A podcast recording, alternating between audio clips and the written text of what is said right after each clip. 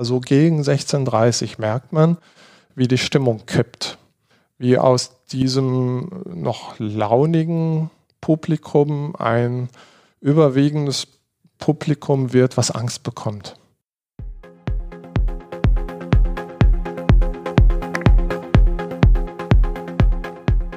Love Parade 2010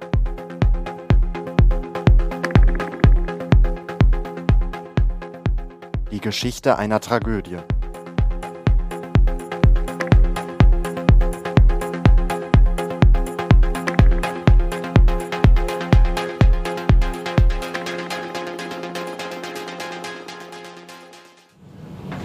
Nächste Station Wuppertal Unterbarmen.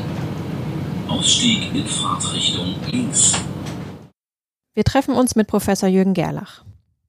Er arbeitet an der Bergischen Universität Wuppertal, leitet dort das Lehr- und Forschungsgebiet Straßenverkehrsforschung. Für den Gerichtsprozess zur Love Parade hat er ein Gutachten geschrieben, das 3800 Seiten umfasst. Dazu wurde er von der Staatsanwaltschaft beauftragt. Das Gutachten sollte klären, warum es am 24. Juli bei der Love Parade in Duisburg zur Katastrophe kam.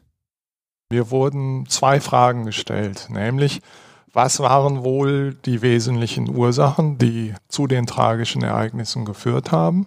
Und gab es Möglichkeiten, diese tragischen Ereignisse zu verhindern?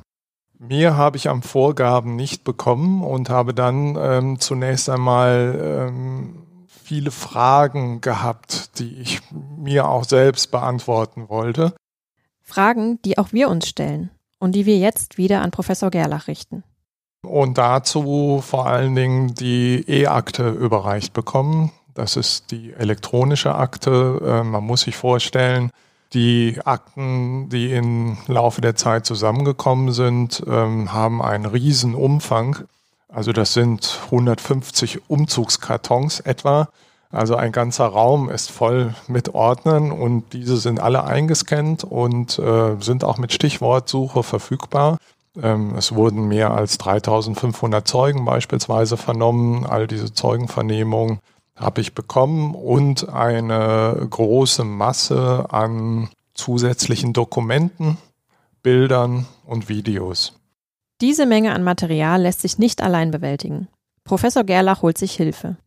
Mit 16 Fachleuten wertet er das Material aus.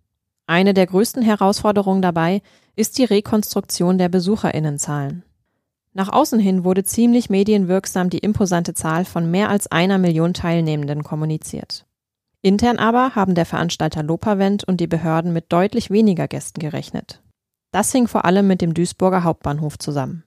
Maßstab war die Kapazität vor allen Dingen des Bahnhofs. Ähm, über den Bahnhof liefen also nur Züge, die äh, auch für Besucherinnen und Besucher der Love Parade gedacht waren. Also ICEs, ICs wurden umgeleitet, sodass der Bahnhof komplett für die Love Parade zur Verfügung stand.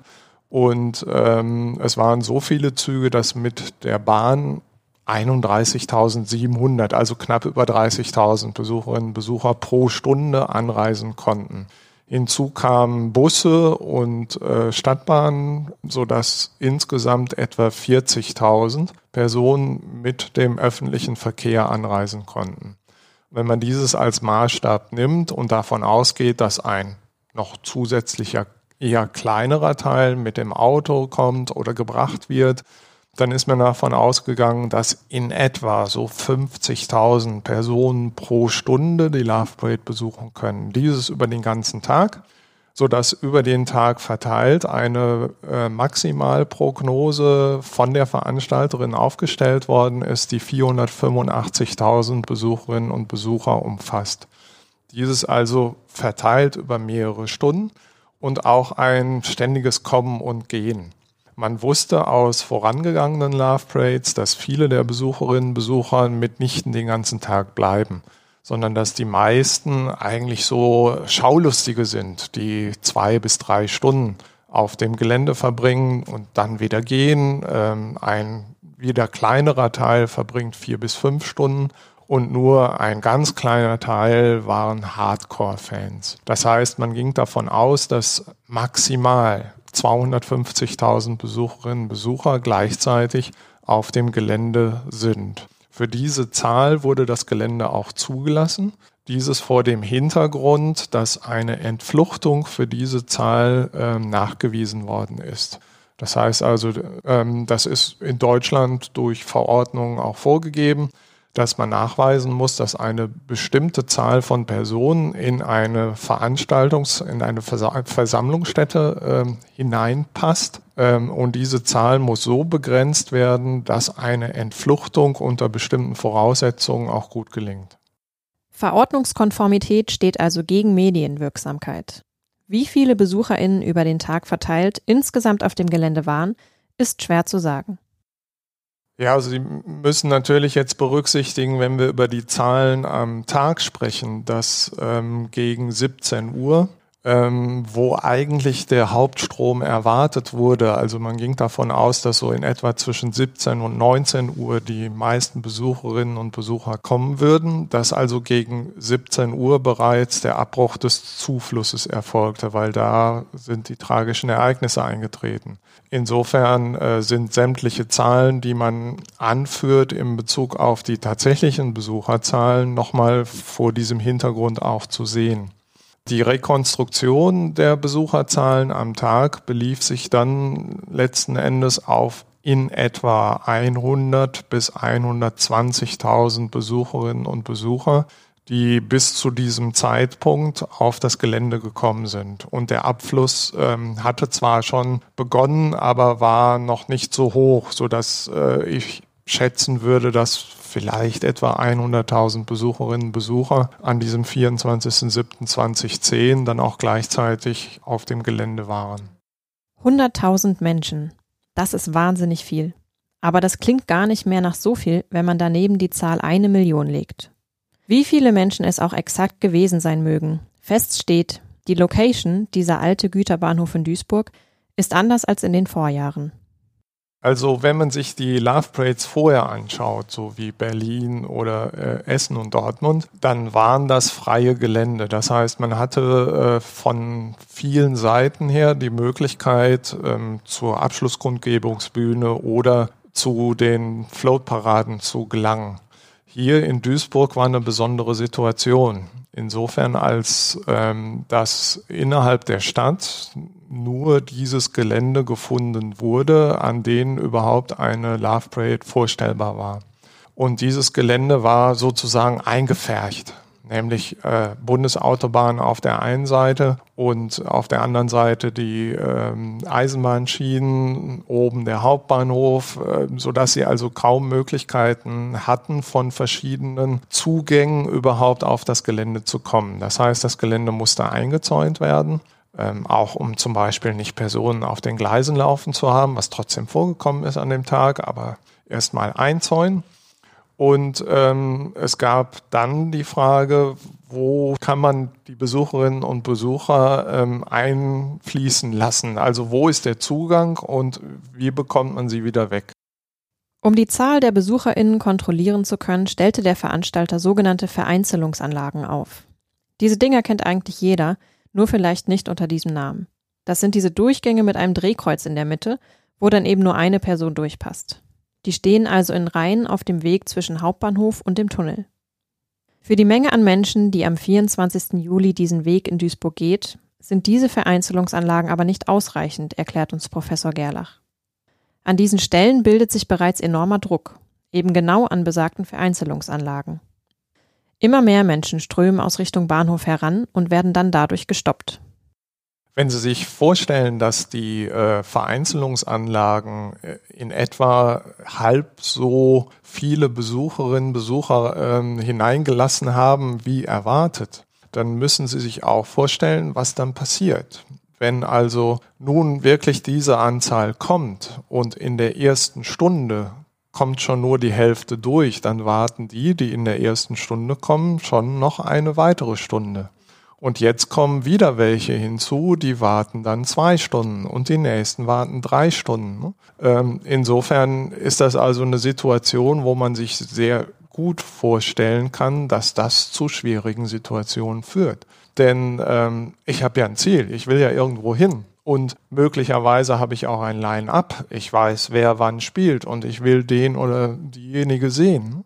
Und äh, wenn ich dann merke, ich komme da überhaupt nicht mehr hin, dann sind solche Situationen mit Druck auch wirklich zu verzeichnen. Ganz davon abgesehen, ähm, wenn ich erstmal mittig in so einer Menschenmenge bin, dann möchte ich da auch raus. Auch das führt natürlich zu Drucksituationen.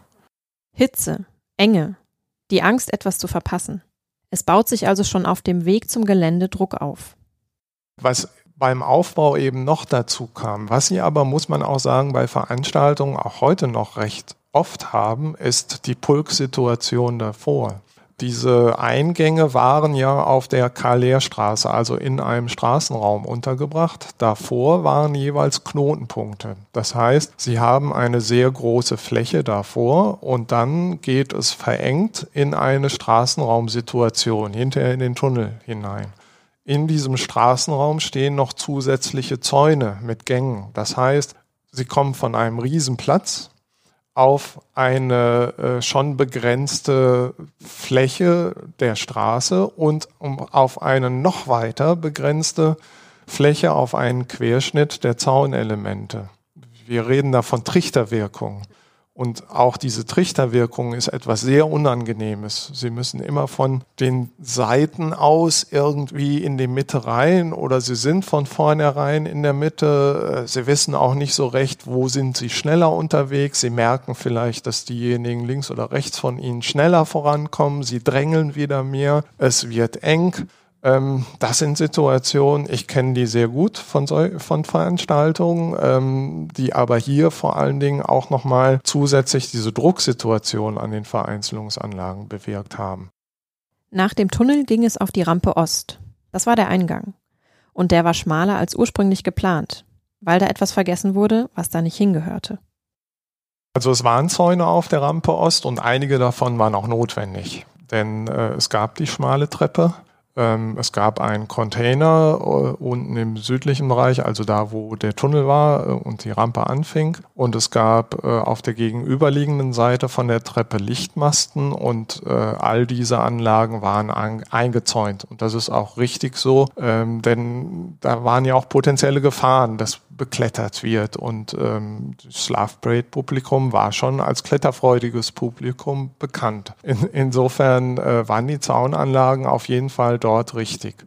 Es gab mitten auf der Rampe im Zugang dann noch stehen gebliebene Zaunelemente, die dann nicht hingehörten. Die dienten ursprünglich dazu, dass ähm, das Gelände als äh, noch in der Herrichtungs- und Planungsphase waren, nicht befahren werden sollte von Unbefugten, sondern nur von solchen, die auch mit der Herrichtung des Geländes dann ähm, zu tun hatten. Und dafür war die Rampe insgesamt mit Zaunelementen gesperrt. Und nur der mittlere Teil dieser Zaunelemente wurde entfernt, während die anderen Zäune stehen geblieben sind. Ähm, obwohl wirklich aus Versehen stehen geblieben sind. Es ist niemandem aufgefallen. Und dadurch ähm, wurde der Querschnitt von ursprünglich 22 Meter Rampenbreite auf rund 10,60 Meter zwischen den Zaunelementen ähm, dann eingeschränkt. Von 22 Metern auf 10,60 Meter. Das ist nicht mal die Hälfte dessen, was zur Verfügung stehen sollte. Der Zugang ist also deutlich schmaler. Klar, zu viele Menschen auf kleinem Raum. Aber wieso genau staut es sich gerade an dieser Stelle so? Auslöser war ein Rückstau, der sich in dem oberen Bereich der Rampe Ost, und zwar, ich nenne ihn im Übergangsbereich zwischen den Rampen und der Eventfläche, also dort, wo man äh, praktisch die Rampe hochkam und zum ersten Mal das Gelände mit den Floats sah, ähm, dass sich dort ein Rückstau ereignete. Und dieser Rückstau begann unmittelbar, als die Float-Parade begann. Dann nämlich kam man die Rampe hoch, sah zum ersten Mal die Floats und hatte so eine Art von Bohreffekt. Und ähm, dieser Bohreffekt führte dazu, dass einige auch dort stehen blieben. Selbst allerdings, wenn ich mit diesen Berechnungen der Dimensionierung herangehe an diesem Punkt und ähm, davon ausgehe, dass alle eigentlich weiterlaufen würden und niemand stehen bleibt, war dieser Bereich auch zu eng dimensioniert.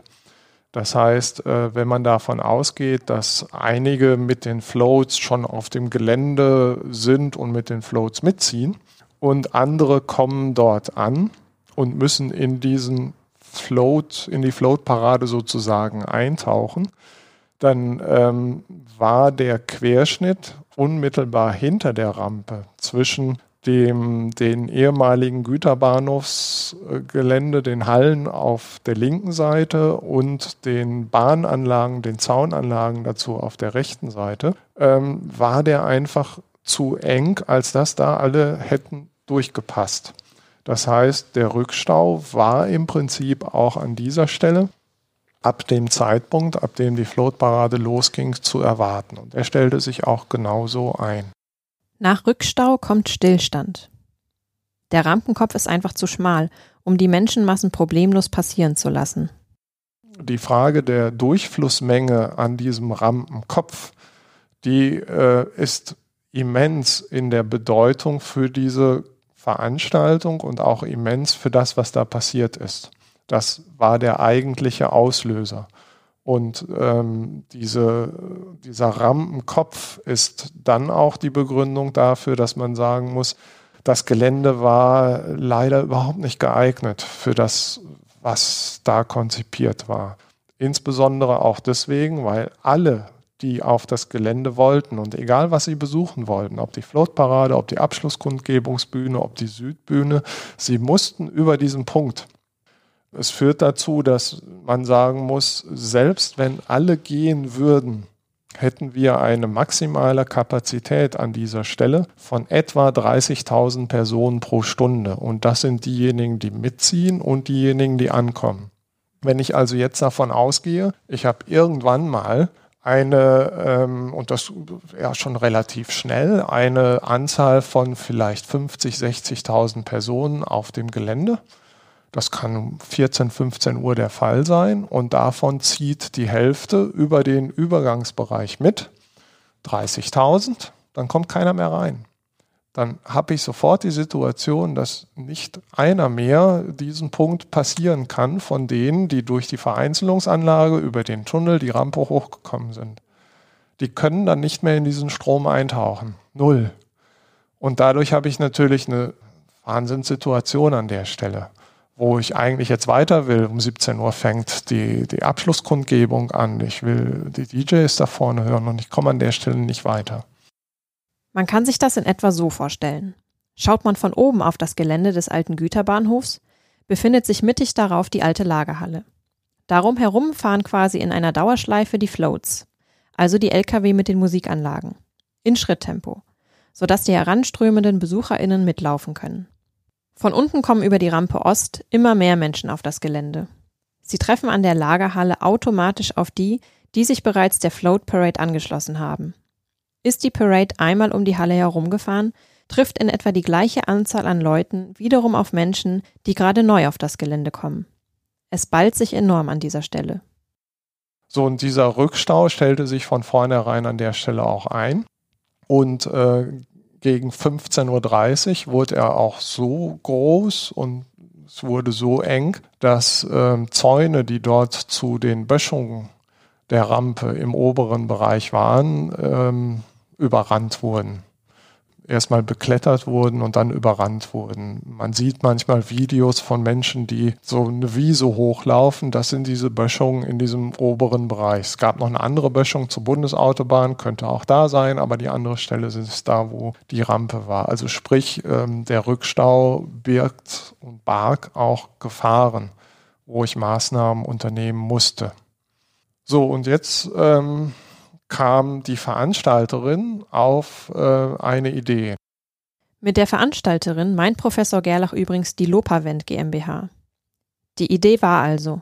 Wir sperren die Vereinzelungsanlagen.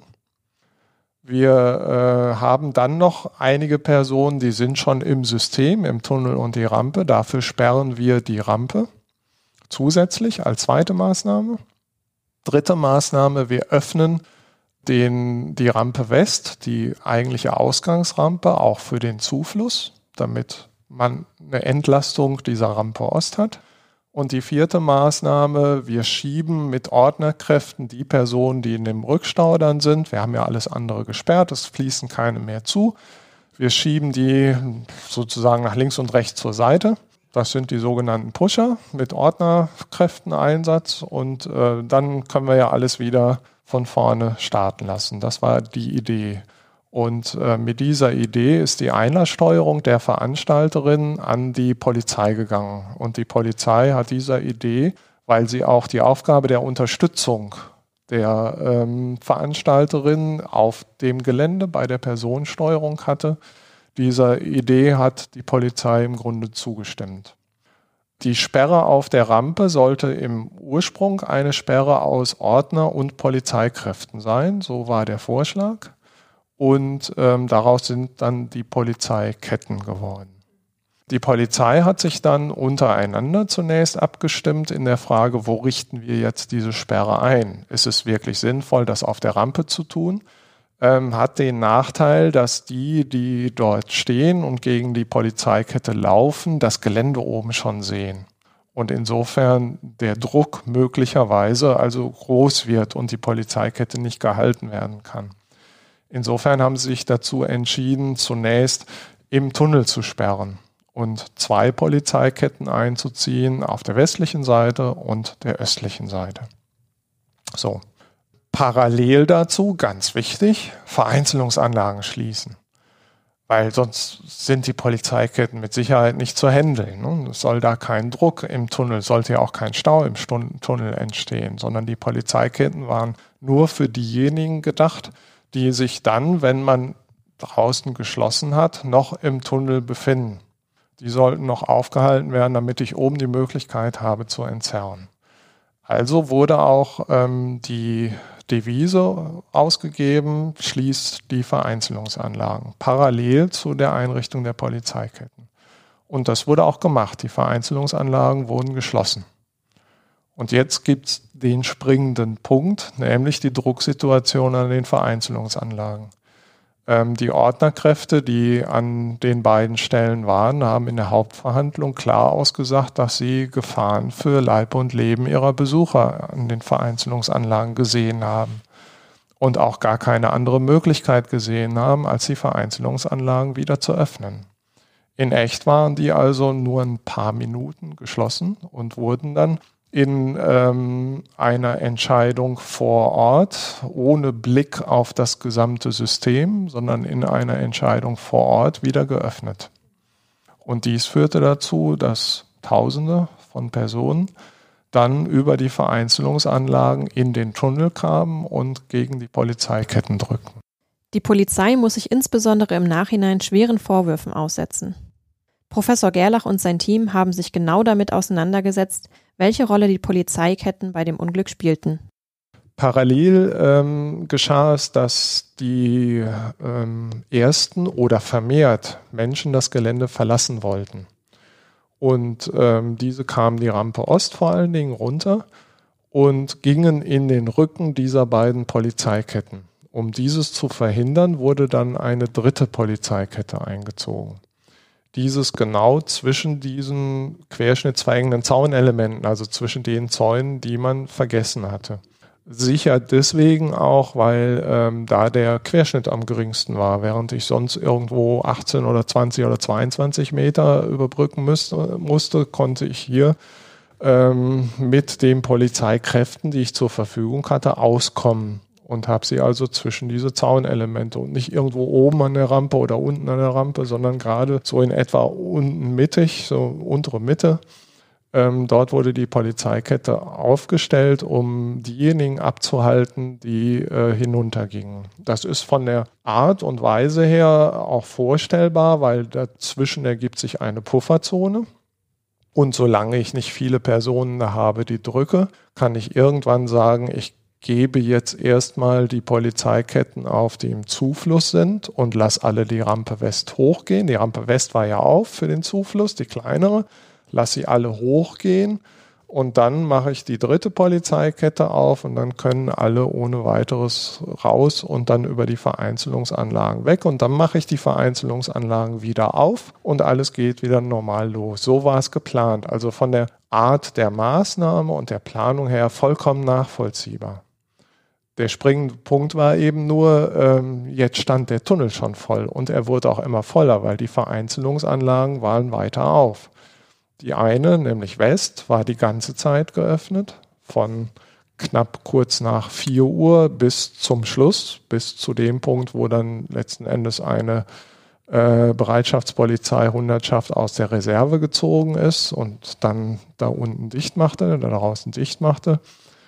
Ost, da haben sich die Ordner dazu entschieden, intervallmäßig den Korken sozusagen immer wieder aufzumachen und zuzupacken, aufzumachen. So sieht das da auch aus. Also das ist ähm, von der Anschauung her, wenn man die Bilder Ost sieht, äh, finde ich das sehr, sehr schlimm, weil da war Enge, da war Wellenbewegung.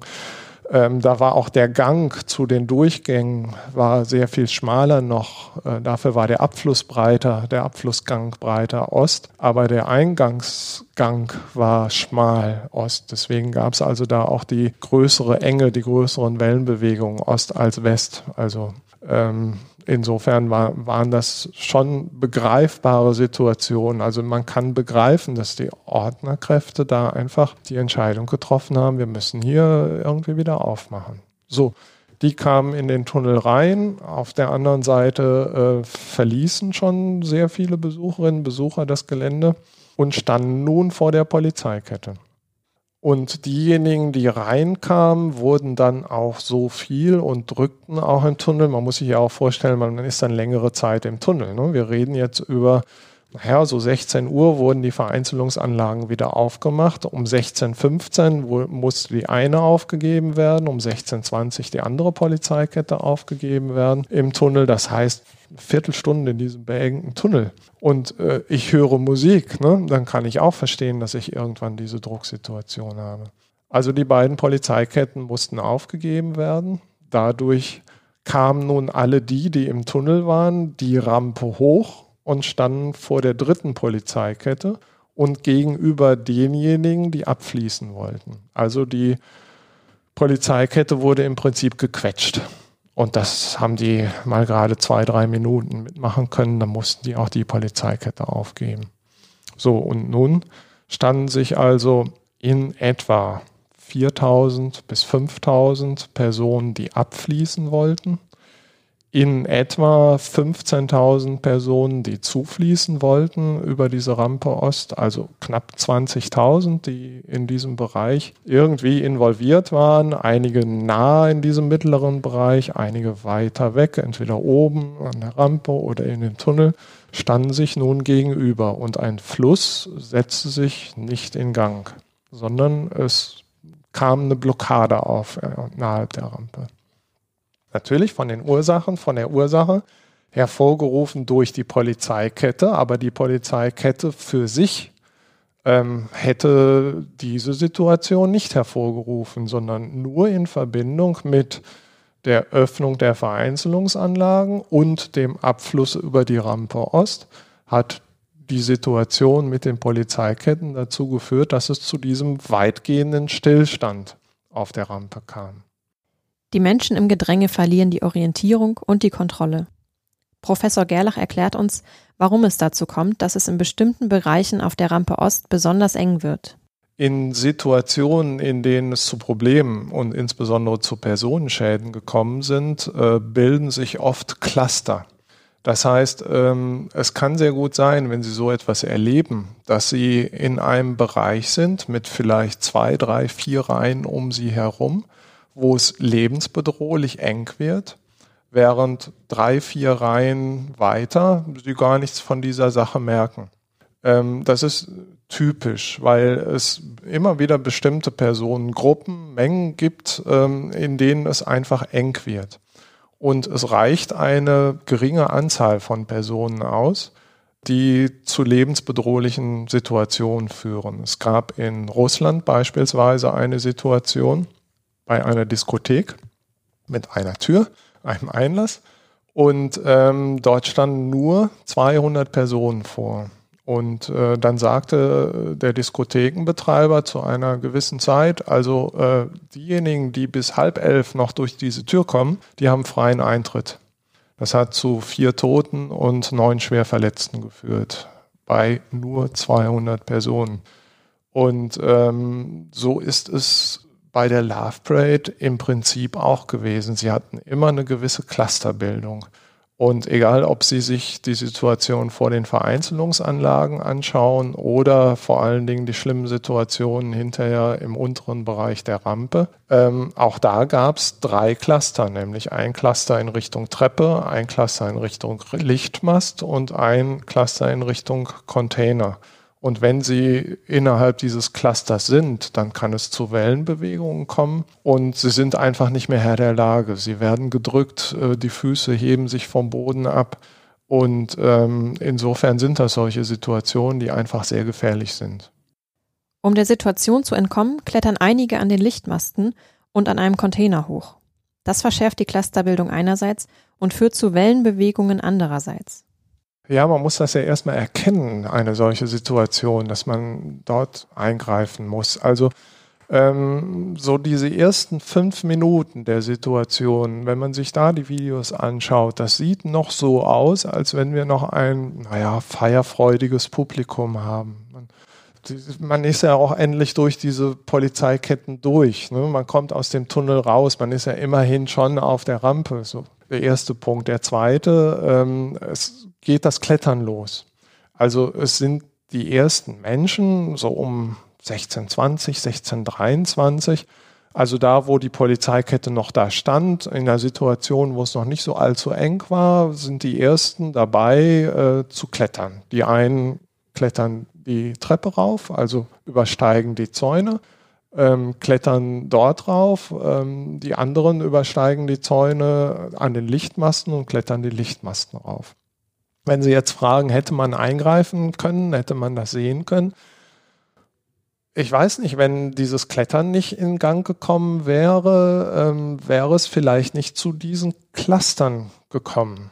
Aber hätte, wenn, ne? das, lässt sich im Nachhinein immer sehr schwer sagen. Aber sicherlich hat das Klettern ähm, zu der Clusterbildung geführt. Und diejenigen, die darauf gegangen sind, haben sich natürlich, die waren dann oben auf der Eventfläche, haben sich erstmal feiern lassen. Und auch jeder, der da unten ist, auch das sieht man auf den Videos, nicht jeder, aber ganz viele gucken darauf und sehen das. Ah ja, da oben ist die Eventfläche ne, und die haben es geschafft und äh, lassen sich da oben feiern, sind schon soweit. Alles noch zu einem Punkt, wo ich sagen würde, das ist noch recht moderat. So, gegen 1630. Ob es jetzt 28 oder 32, aber so gegen 1630 merkt man, wie die Stimmung kippt. Wie aus diesem noch launigen Publikum ein überwiegendes Publikum wird, was Angst bekommt. Und ähm, diese Angst geht auch so weit, dass ich einfach äh, die Enge um, mir, um mich herum spüre und ähm, wahrscheinlich auch schon lebensbedrohliche Situationen habe. Es wird so eng, dass viele keine Luft mehr bekommen. Ähm, so gegen 16, 32, 35 geht es dann mit Wellenbewegungen los.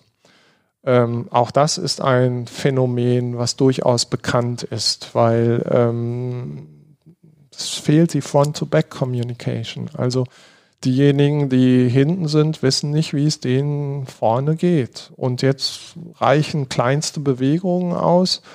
Vorne geht jemand die Treppe rauf, dadurch entsteht eine Lücke. Die Lücke wird ähm, recht schnell gefüllt. Hinten merkt man, ah, es geht doch ein Stück weiter, man drückt ein bisschen mehr und schon haben wir eine Wellenbewegung drin. Vorne wird es auf einmal eng, sie drücken wieder zurück und äh, die Wellenbewegung geht in beide Richtungen. Und jetzt haben wir drei unterschiedliche Richtungen, nämlich die Richtung, also die einen oder noch mehr, die einen wollen in Richtung Treppe, die nächsten wissen vielleicht, es geht eigentlich geradeaus die Rampe rauf und wollen einfach nur weiter. Die nächsten wollen zum Lichtmast, die anderen wollen zurück und dann haben wir noch diejenigen, die raus wollen. Also wir haben verschiedene Richtungen von, äh, ich will eigentlich dahin. Und ähm, diese Drucksituationen führen dann zu Wellen, die in alle möglichen Richtungen gehen. Und diese Wellenbewegungen erreichen zwischen 16.45 Uhr und 50 oder 16.40 und 50, also in diesem Bereich, so in etwa um Viertel vor fünf, erreichen sie so ähm, das größte Ausmaß. Die sind immens, die erfassen den ganzen unteren Bereich, ähm, in dem diese Tausenden von Personen eigentlich stehen, aber jetzt überhaupt nicht mehr stehen bleiben können, sondern mitgezogen werden. Ähm, die Füße heben ab und so gegen 1645, also um 1649 sieht man es dann auf Bildern, ähm, sind einige Personen umgefallen oder stehen zumindest schon schräg. Also eine gesamte Menge von Personen ist in Schräglage geraten. Und dieses vor allen Dingen im Nahbereich der schmalen Treppe. Wahrscheinlich ist es auch so, einige berichteten davon, ähm, dass die schmale Treppe so diese wesentliche Möglichkeit war zu entkommen, weil ähm, Lichtmasten, uff, da kann man runterfallen. Container, den muss man auch erstmal erklettern. Ne? Insofern ähm, sieht man auch auf den Videos, dass das Cluster um die schmale Treppe herum am größten ist. Da spielt sich das meiste ab, wobei auch an den Lichtmasten, dass da also ähm, wohl nicht so viel passiert ist, grenzt fast an ein Wunder. Also die Wellenbewegungen da sind äh, irre, wenn man das auf den Videos sieht, aber auch an der schmalen Treppe. Und da kommt dann ein, äh, eine große Menschenmenge in Schräglage, fällt sehr wahrscheinlich hin, kann auch gar nicht anders als umfallen. So, und dann passiert es, dass bei der nächsten Wellenbewegung man natürlich nicht auf den Menschenhaufen fallen will, aber es passiert. Ne? Mit der Menschen, mit der Wellenbewegung fallen sie oben drauf und äh, die Personen sind dann verkeilt ineinander, immer wieder oben drauf gefallen und es hat sich ein regelrechter Haufen gebildet. Die 21 Menschen, die es nicht überlebt haben, waren wohl in erster Linie in der Menschenhaufen. Auf jeden Fall sind sie im unteren Bereich der Rampe Ost in diesem Nahbereich an der Treppe zu Schaden gekommen. Die Einsatzkräfte sind machtlos. Nicht nur angesichts der schieren Anzahl an Personen, die jetzt nicht mehr zu kontrollieren sind. Auch die Verständigung untereinander ist ein riesiges Problem. 2010 ist die Technik noch nicht so weit wie heute. Die Landespolizei hatte noch einen Analogfunk. Heute ist sie mit Digitalfunk ausgestattet und der Analogfunk hat einfach seine Probleme gehabt. Und ähm, hier kam noch diese Situation der Topografie mit dem Tunnel dazu ähm, und wohl auch äh, diese Innenstadtsituation mit vielen Besucherinnen und Besuchern und sowieso einem begrenzten Netz, was aber viele nutzen. Und insofern äh, kam es sowohl im Funk als auch im Mobilfunk zu Verständigungsproblemen. Hinzu kommt noch, ähm, die Lautstärke war immens. Also die Floats im Hintergrund, die Abschlussgrundgebung hinterher ähm, das alles brachte eine Lautstärke mit sich, wo sie wirklich schreien mussten. Also ich habe teilweise auch eben den Funk aufgezeichnet bekommen, ne, wo ich selbst Schwierigkeiten hatte, was zu verstehen, weil einfach schon die Hintergrundgeräusche so immens groß sind. Und dazu kam dann eben noch, dass man versucht hat, jemanden zu erreichen und man kriegte ihn nicht oder man hat was reingesprochen und es kam nicht an. Also diese Probleme gab es. Es griffen viele Rädchen ineinander an diesem verhängnisvollen Tag. Nicht wenig ist dabei schiefgelaufen. Professor Gerlach stellt eine Erkenntnis besonders heraus. Die eigentliche Ursache dieser tragischen Ereignisse ähm, ist, dass das Gelände nicht geeignet war, die Personenmengen aufzunehmen. Das Konzept passte einfach nicht in dieser begrenzten Art der Fläche. Dabei war nicht äh, die Frage, wie groß das Gelände ist und wie viele draufpassen, sondern es war die Frage, wie man drauf kam. Und dabei ähm, wurde sicherlich unterschätzt, dass nicht der Tunnel und die Rampen das Problem sind, sondern dass die Vereinzelungsanlagen und dieser Übergangsbereich zur Eventfläche, dass das die Probleme sind. Und ähm, dass man über diesen Rampenkopf musste und jeder musste es hat die Kapazität der Fläche insgesamt so immens herabgesetzt, ähm, dass es von vornherein mit hohen Gefahren verbunden war, die Veranstaltung dort durchzuführen. Das ist nicht erkannt worden. Gleichwohl, es hätte sicherlich am Tag selbst auch noch Möglichkeiten gegeben, dieses zu verhindern, aber dieses zu verhindern, also das, was passiert ist, zu verhindern. Ob es wirklich Möglichkeiten gegeben hätte, etwas zu verhindern an dem Tag, das weiß ich nicht. Das ist äh, wirklich Kaffeesatz lesen oder ähm, Spekulation. Ne? Aber äh, die Gefahr, das kann man klar sagen, die Gefahr, dass etwas passierte an dem Tag, war sehr hoch. Und im Prinzip ist das, was in der Planung nicht erkannt worden ist, dass das Gelände sich nicht eignet, diese äh, Notwendigkeit, das zu erkennen, ist übertragen worden auf die Akteure an dem Tag vor Ort. Und die waren damit sicherlich auch überfordert, das zu erkennen, weil die Fläche als solches war ja noch nicht voll, sondern die Rückstaus ähm, bezogen sich auf diese ja, drei neuralgischen Punkte, nämlich Rampenkopf, Vereinzelungsanlage West, Vereinzelungsanlage Ost. Und diese waren unterdimensioniert und das ist eben der Punkt der Planung. Hätte man ein Problem vorhergesehen und es behoben, hätte vielleicht ein anderes dazu geführt, dass Menschen sich verletzen oder gar sterben. Kaffeesatz lesen und Spekulation eben. Als das Aufnahmegerät aus ist, erzählt uns Professor Gerlach noch, dass ihn die Arbeit an diesem Gutachten auch persönlich enorm belastet hat. Das war schon eine emotional aufreibende Zeit, da sind Tränen geflossen, da sind Gegenstände durch die Luft geflogen, sagt er. Aber eben auch, dass es ein Prozess sei, anzuerkennen, dass nicht einer einen Fehler gemacht hat. Umso wichtiger ist es ihm, Erkenntnisse aus der Love Parade 2010 zu gewinnen. Sowohl ähm, die Staatsanwaltschaft als auch das Gericht ähm, haben nicht nur ähm, so eine Art von, naja, du darfst es nutzen, äh, geäußert, sondern es kommt die Äußerung, dass sie erwarten. Und äh, so sehe ich das auch. Das war von Anfang an meine Motivation, einmal aufzuklären, was passiert ist und zum anderen aber auch irgendwie dazu beizutragen, dass das hoffentlich nie, nie wieder passiert. Ähm, und beide Gericht und Staatsanwaltschaft erwarten das auch, dass ich da tätig werde und das werde ich auch tun und ich bin schon dabei. Also insofern ja. Ähm, ein Antrag ist jetzt erstmal gestellt, sodass ich auch weiterhin Akteneinsicht habe äh, und natürlich unter Wahrung aller Persönlichkeitsrechte ähm, dann vor allen Dingen auf die fachlichen Dinge eingehe und dann in der Fachöffentlichkeit auch ähm, einmal darstelle, was ist und war und zum anderen aber auch dazu beitrage, dass ähm, wir neue Regelungen, Handbücher bekommen und Veröffentlichungen und äh, in der Fachöffentlichkeit darüber diskutieren. Das ist ganz wichtig und das läuft auch. Mitte Juli 2020 hat Professor Gerlach eine Zusammenfassung seines Gutachtens veröffentlicht. Wir haben sie euch in den Show Notes verlinkt. Das Gutachten hat im Gerichtsprozess erheblich zur Aufklärung der Love Parade Katastrophe beigetragen. Der Prozess gilt als einer der aufwendigsten der Nachkriegszeit. 184 Verhandlungstage lang hat er gedauert und endet ohne Urteil. Immer wieder hört man von Angehörigen der Opfer, der Prozess ist eine Farce und da saßen ja doch bloß die Falschen auf der Anklagebank. Diejenigen in hoher verantwortlicher Position nämlich, etwa der damalige Oberbürgermeister Adolf Sauerland, oder der Lopavent-Chef Rainer Schaller sind nicht angeklagt worden. War das okay so? Wir forschen nach.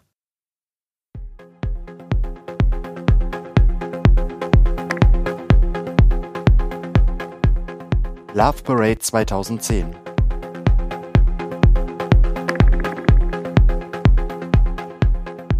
Die Geschichte einer Tragödie